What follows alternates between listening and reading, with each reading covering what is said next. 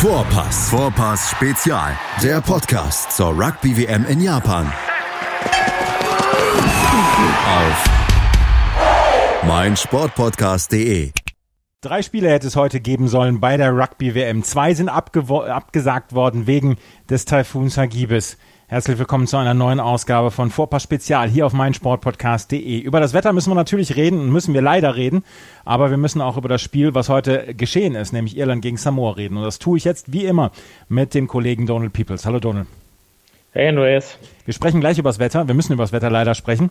Wir müssen als ja. erstes allerdings über das Spiel zwischen Irland und Samoa sprechen. Irland hatte sich ja so ein bisschen in eine Bredouille gebracht, dadurch, dass sie ähm, ihr erstes Spiel gegen Japan oder das zweite Spiel gegen Japan verloren hatten. Dadurch waren sie jetzt gezwungen, hier möglichst einen ja, klaren Sieg rauszuholen gegen Samoa, um sich am Ende dann sicher zu qualifizieren für das Viertelfinale. Das haben sie dann am Ende geholt. 47 zu 5 ging es aus ich fand es überraschend klar. Wie ging es dir? Du bist Ihre, du verfolgst diese Mannschaft sehr, sehr eng.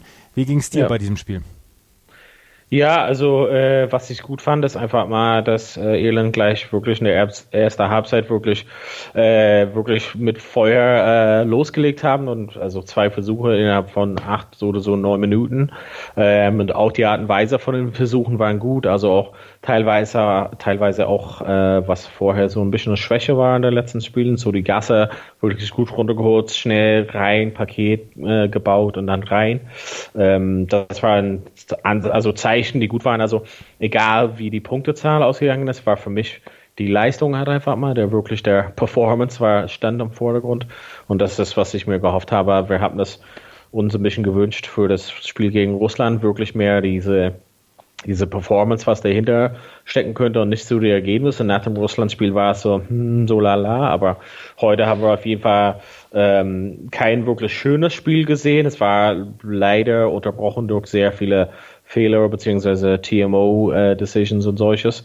Kam dabei leider kein Spielfluss auf, aber trotzdem muss man sagen, Irland hat weiß nicht, 60 Minuten im Unterzahl gespielt und äh, trotzdem so hoch gewonnen. Also im Großen und Ganzen kann man auf jeden Fall sehr zufrieden sein. Und vor allen Dingen die ersten beiden Versuche gab es von erste Reihe Stürmern, Rory Best und Tyke Furlong.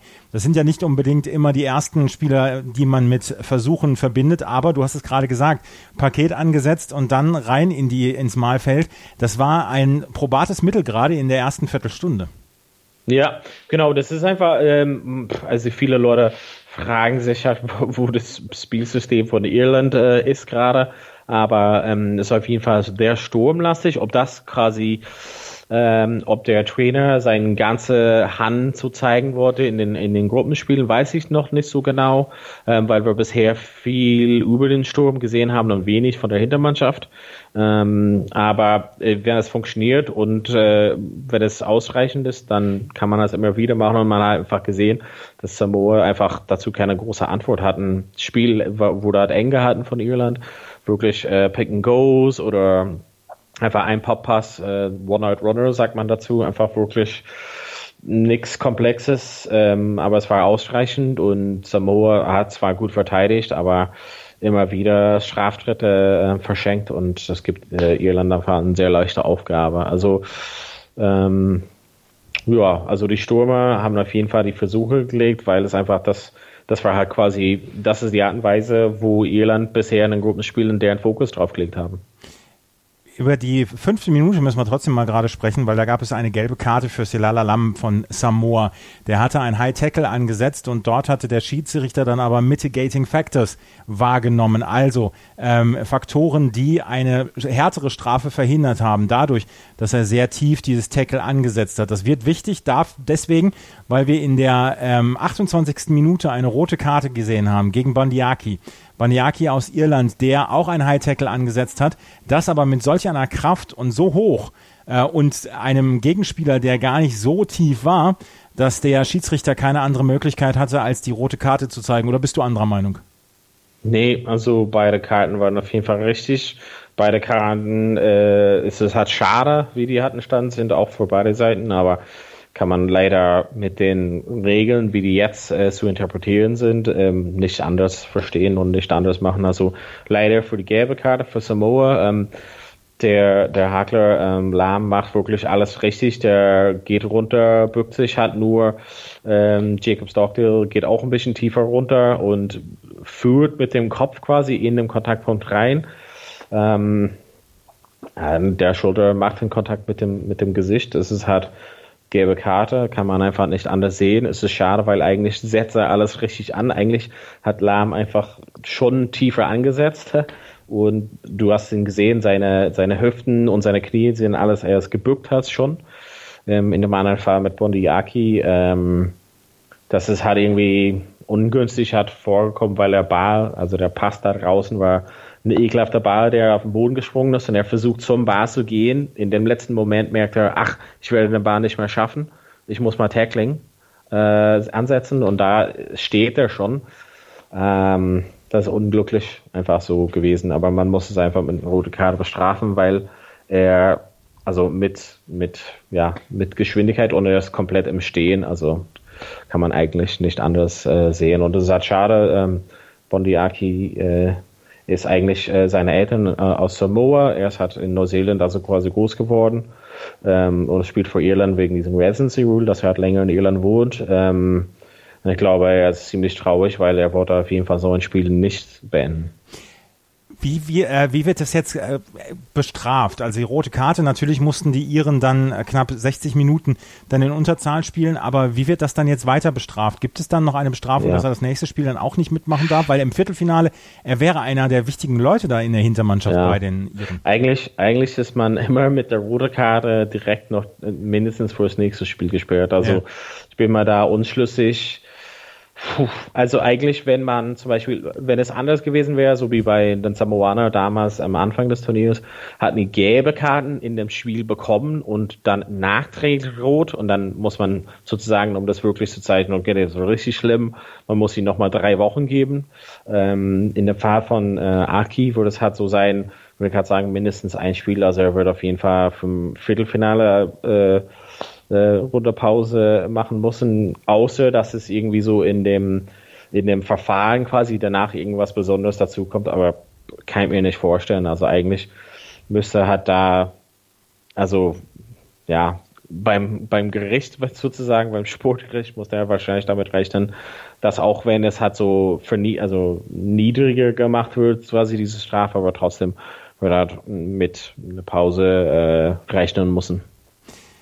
Bondiaki ist also rausgekommen, beziehungsweise musste raus wegen einer roten Karte. Von dem Moment an war es, es stand zu dem Zeitpunkt 21 zu 5. Von dem Moment an waren die Iren in Unterzahl 14 gegen 15. Man hat allerdings nichts davon gemerkt. Ja. Johnny Sexton in der 38. Minute hat noch auf den 26 zu 5 Halbzeitstand erhöht und dann gab es ähm, das 31, das 33 zu 5 für die ähm, Iren und es ging immer so weiter. Man hat in der zweiten Halbzeit nicht eine Sekunde das Gefühl gehabt, dass die Iren in Unterzahl waren. Das war ein Klassenunterschied zwischen Samoa und Irland.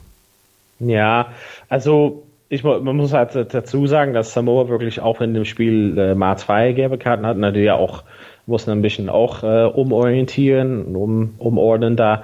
Ähm, da das deine Frage auch am Anfang so, wieso hat die Stürmer die Versuche gelegt haben? Also irgendwann hat Irland auch viel drauf gesetzt, den Sturm zu halten, weil wenn du einen Ball eng hältst, hast du so acht gegen acht in dem Sturm und äh, da waren sie im Unterzahl in der Hintermannschaft, deshalb war es äh, halt auch so eine Auswirkung auf das Gesamtspiel hat gehabt. Ähm, ich fand es aber, das hat man, wie du gesagt hast, gar nicht bemerkt hat, dass, dass Irland so im Unterzahl war. Also es, man muss schon sagen, dass es äh, eine krasse Leistung war vor Irland. Also Samoa hat wirklich äh, gut mitgehalten teilweise, aber Irland hat einfach so ein bisschen die Klasse gezeigt und äh, man hat auch ein bisschen gesehen, dass die, die Samoaner wirklich hat, äh, ja, also von einem Turnier ist es wieder, hat äh, das Level, für den die spielen hat, ähm, nicht so viele Top-Spiele in den letzten Jahren. Also die haben, also so Welt Rugby ist so ein bisschen unfair, aber so die nicht so Top-Mannschaften haben es noch schwieriger, weil die nicht so dieses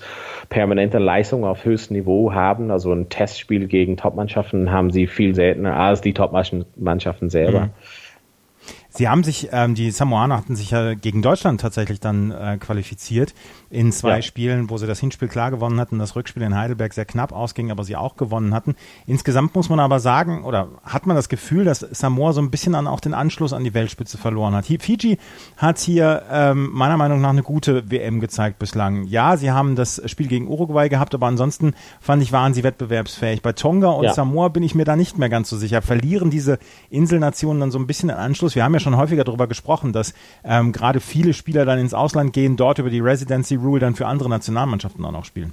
Ja, es hat einfach wirklich ein Verlust für Spieler. Man muss halt noch dazu rechnen, dass Samoa den äh, stehen hat eigentlich Spieler nicht zur Verfügung, weil die hat mit Profiverträge in anderen Ländern spielen, zum Beispiel in Frankreich und dann die Leute. Also ich kenne es halt von meiner Zeit in Australien. Ähm, da hat man viele Leute gesehen von von den pazifischen Inseln und die sind sehr familienbetrieben. Ähm, während sie halt Geld verdienen und solches, schicken die auch extrem viel Geld und Sachen nach Hause, um deren Familie dort zu versorgen hat. Ne? Und da steht im Vordergrund quasi Familie und das heißt, dass viele Leute, die hätten für Samoa spielen können, ähm, nicht zur Verfügung standen, weil die sich beschlossen haben, hey, ich habe hier einen Profivertrag in Frankreich ich, und ich muss mal für meine Familie hier und zu Hause äh, auch sorgen. Deshalb ähm, bin ich halt äh, nicht bei der Weltmeisterschaft dabei und das ist auch traurig, hat sozusagen für den ähm, macht äh, macht es extrem schwierig und wie gesagt, was, was halt ein großen Faktor ist, glaube ich, ist diesen in den letzten Jahren Spielen, die hat keine Ahnung, äh, ein paar Spiele gegen den Top-Mannschaften. Also die, die haben nicht diesen Vergleich immer das Top-Niveau. Im Gegensatz hat Irland zum Beispiel jedes Jahr mindestens die Six Nations, wo die jedes Jahr wirklich eine gute Messlatte haben mhm. an, wo sind die in der Weltspitze. Und das hat Samoa in keinem Fall halt. Ne? Irland hat jetzt mit 16 Punkten die Tabellenführung der Gruppe A übernommen. Japan gegen Schottland. Das Spiel findet hoffentlich, hoffentlich, hoffentlich morgen statt. Ähm, das ist das große, der große Showdown um Platz zwei beziehungsweise eins in der Gruppe A. Wenn dieses Spiel nicht ausgetragen werden sollte, würde Schottland darum beraubt werden, hier auf sportlichem Weg noch an Japan vorbeizuziehen. Dann hätte Japan 16 Punkte genauso wie Irland und würde auf Platz eins sein und Irland würde sich dann gegenüber Neuseeland treffen im Viertelfinale und Japan hätten wir gegen Südafrika. Das wissen wir zu diesem Zeitpunkt nicht. Wir müssen übers Wetter sprechen. Das Wetter ist so, dass der Taifun jetzt gerade vor ein paar Stunden auf das japanische Festland aufgetroffen ist. 800.000 Menschen sind nach letzten äh, Berichten evakuiert worden. Ähm, die Leute werden aufgefordert, äh, in, in den Häusern zu bleiben und nicht nach draußen zu gehen. Ähm, es sind extrem große Regenmassen gefallen. Heute sind zwei Spiele dann zum Beispiel ausgefallen. Italien gegen Neuseeland unter anderem. Ähm, Sergio Parise wird um sein letztes Länderspiel dann so ein bisschen gebracht, aber das Wetter, das können wir nicht ändern. Es ist der stärkste Taifun seit 60 Jahren, der auf Japan auftrifft. Und der morgige Tag ist zu diesem Zeitpunkt, wo wir aufnehmen, noch nicht gesichert. Namibia gegen Kanada im Kamaishi Stadium ähm, ist wohl im Moment auch in großer Gefahr, dass das nicht ausgetragen werden kann. Die anderen Spiele, da ist man etwas hoffnungsvoller.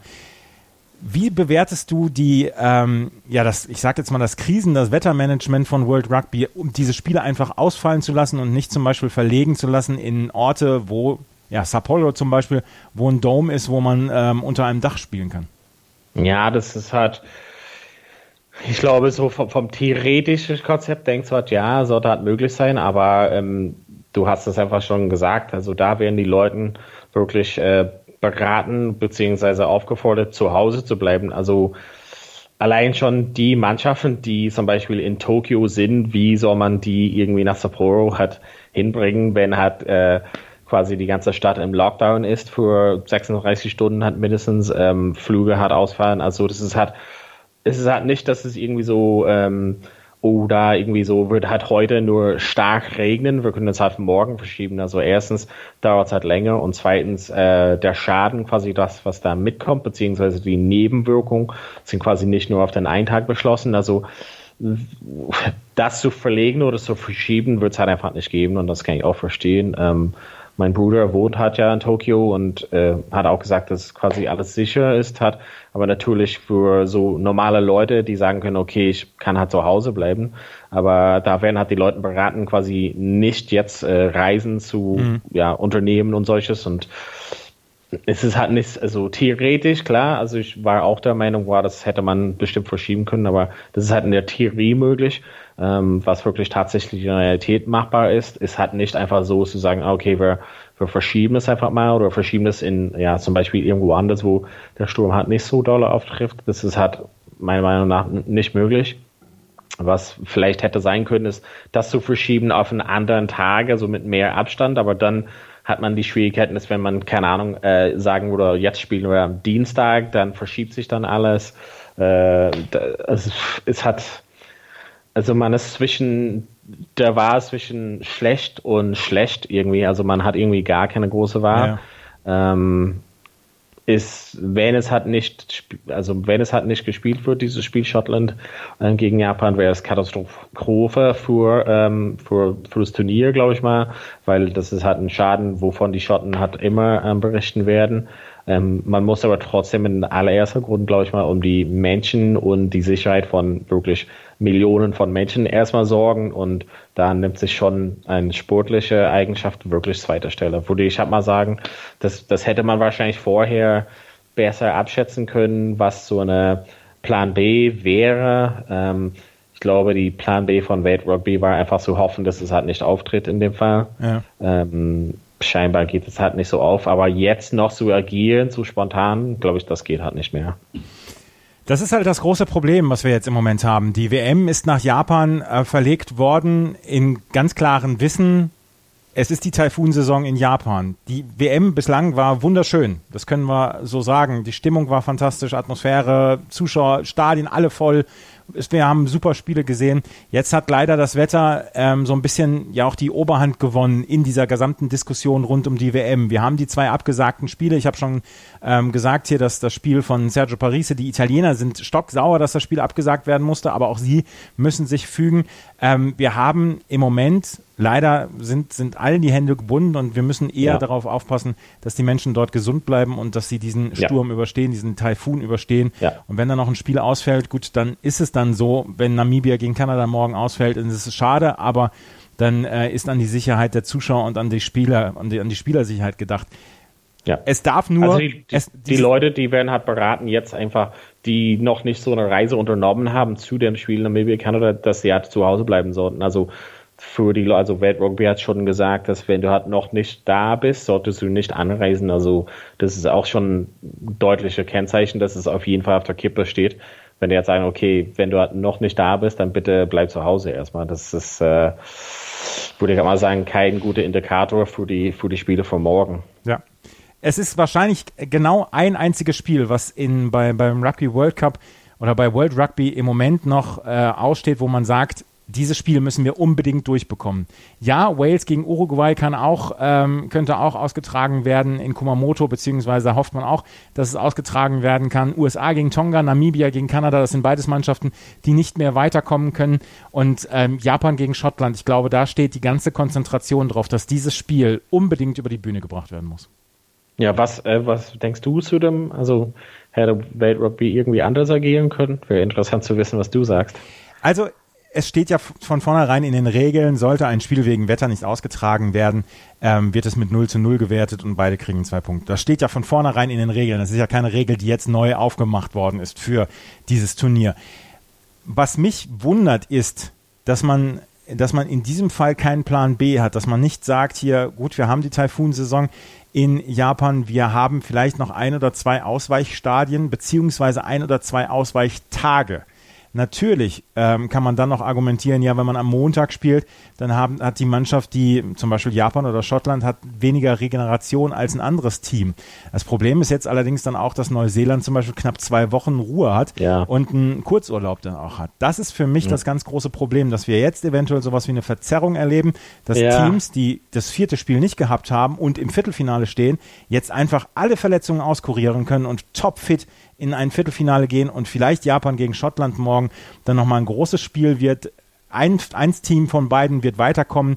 Ähm, wir werden es nicht sehen. Äh, wir werden vielleicht Verletzungen sehen und die können in einer Woche nicht auskuriert werden. Das ist mein großes Problem im Moment, was ich habe. Das ist so ein bisschen Wettbewerbsverzug, ne? Also ja. ich glaube, ja, das könnte halt äh, zum Vor, also man kann es halt Vorteile oder Nachteile sehen von Neuseeland. Vielleicht, die hätten gerne noch mal ein Spiel gehabt, um fit zu werden für manche Spieler. Tja.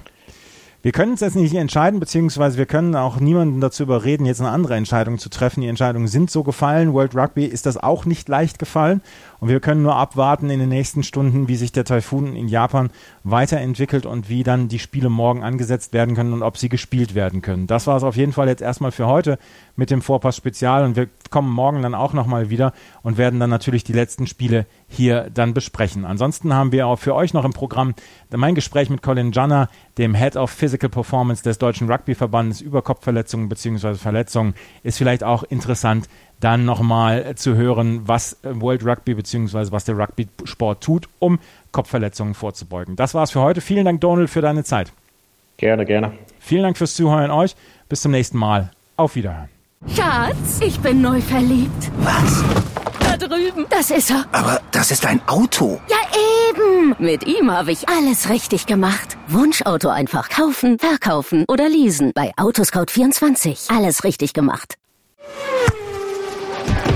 Die komplette Welt des Sports. Wann und wo du willst. Total Clearance. Ob Ball on, Free Ball oder Touching Ball. Hier bleibt kein Snooker-Ereignis unkommentiert. Ronnie O'Sullivan gegen Judd Trumps ist für mich eines der besten Matchups, das es so gibt im, im Snooker.